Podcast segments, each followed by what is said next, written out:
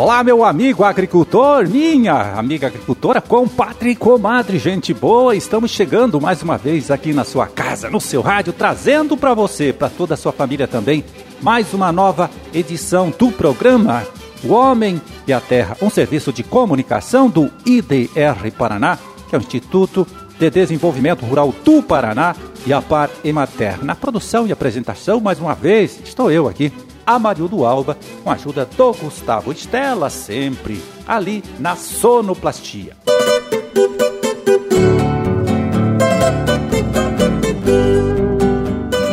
Oito de dezembro de 2020, terça-feira de lua minguante, dia da família. E para as suas orações, confira aí, é dia de Nossa Senhora da Imaculada Conceição.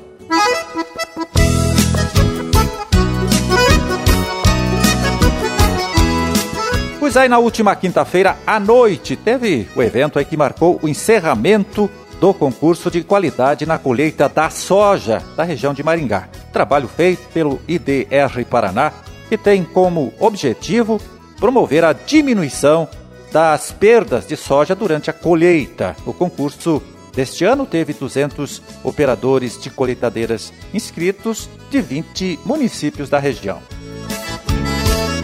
Bom, e o grande vencedor, olha, foi o agricultor e operador Delson Crem, é, que tem a propriedade da família no município de Ângulo. O Gelson perdeu na colheita apenas 8 quilos e 200 gramas de soja por hectare. Em segundo lugar, ficou o operador Roberto Ivan Ponzio, de Iguaraçu. Ele que desperdiçou apenas também 8 quilos e 800 gramas de soja por hectare na colheita. Bom, o terceiro lugar foi conquistado pelo Rodrigo Aparecido Marques de Santa Fé, com perda de 8 quilos e 967 gramas de soja por hectare. Em quarto lugar ficou o Pedro Augusto Maurício de Ângulo, que desperdiçou na lavoura apenas 9 quilos e 33 gramas de grãos. E o quinto lugar o Elias Rodrigues de Lobato, com 9 quilos e 217 gramas por hectare de perda. Então, viu, é, várias empresas da região patrocinaram os prêmios que foram entregues no dia, até o 34º colocado. Os três primeiros, cada um ganhou 5 mil reais. O quarto colocado levou uma moto zero quilômetro e o quinto uma TV de 50 polegadas.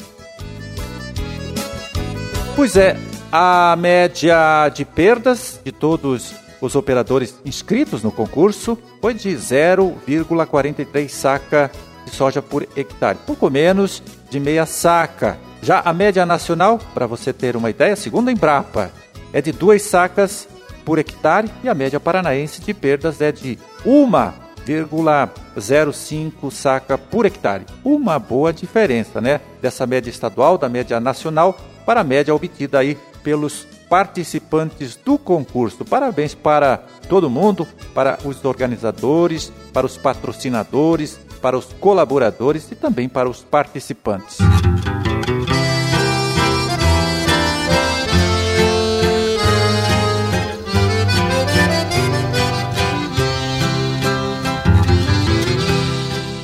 E agora a gente vai abrir espaço aqui para a participação do Edivan José Possamay, extensionista, coordenador estadual do projeto Grãos do IDR Paraná.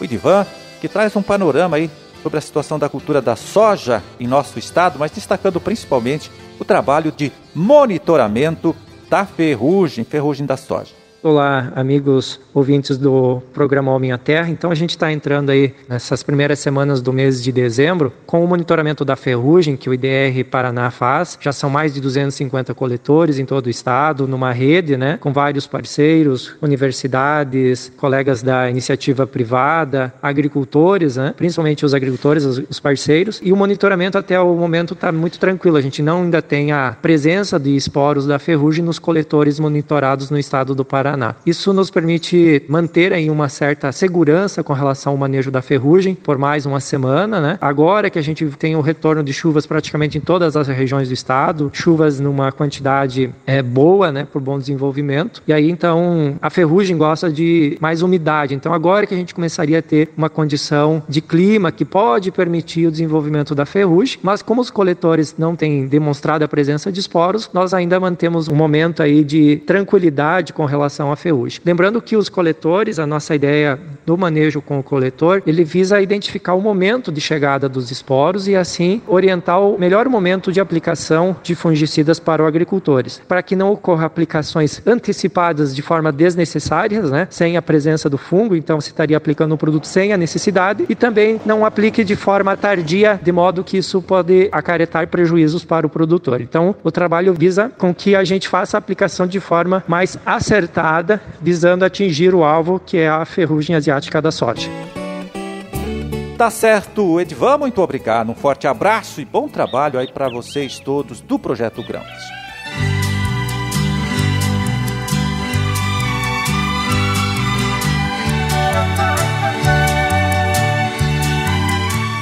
É, chegou a hora de a gente saber como vai ficar o tempo nesses próximos dias aqui em nosso estado, conferindo a análise, a previsão do nosso colaborador de todas as terças-feiras, o agrometeorologista Luiz Renato Lazinski. E aí, Lazinski, como ficam as coisas?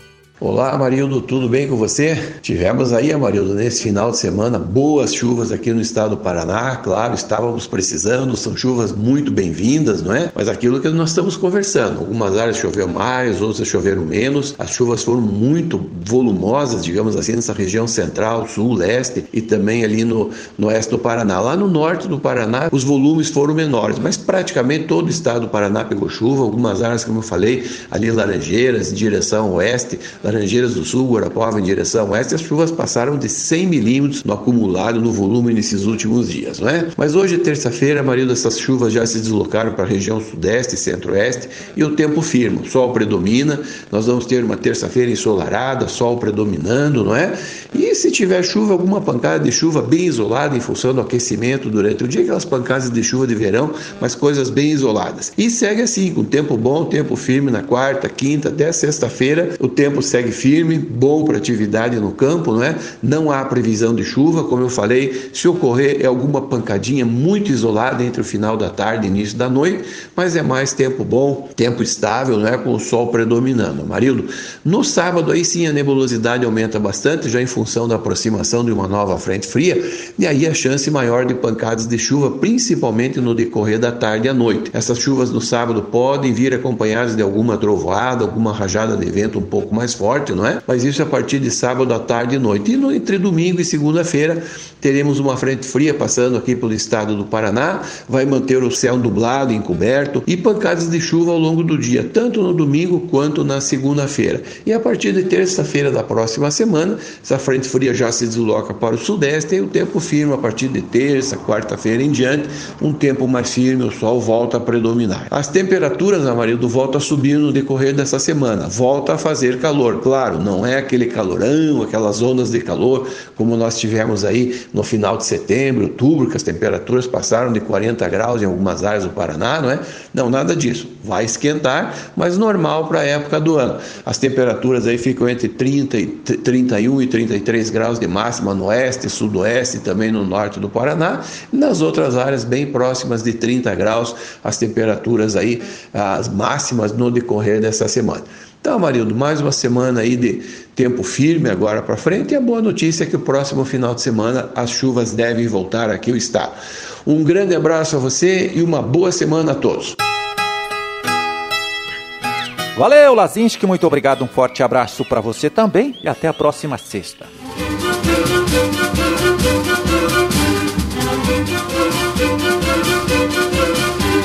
Bom, meu amigo, minha amiga, era esse o recado que a gente tinha para hoje. Vamos ficando por aqui torcendo para que todos vocês aí tenham uma ótima, uma excelente terça-feira. E até amanhã, então, quando estaremos aqui de volta mais uma vez, trazendo para você, para toda a sua família também, mais uma nova edição do programa O Homem e a Terra.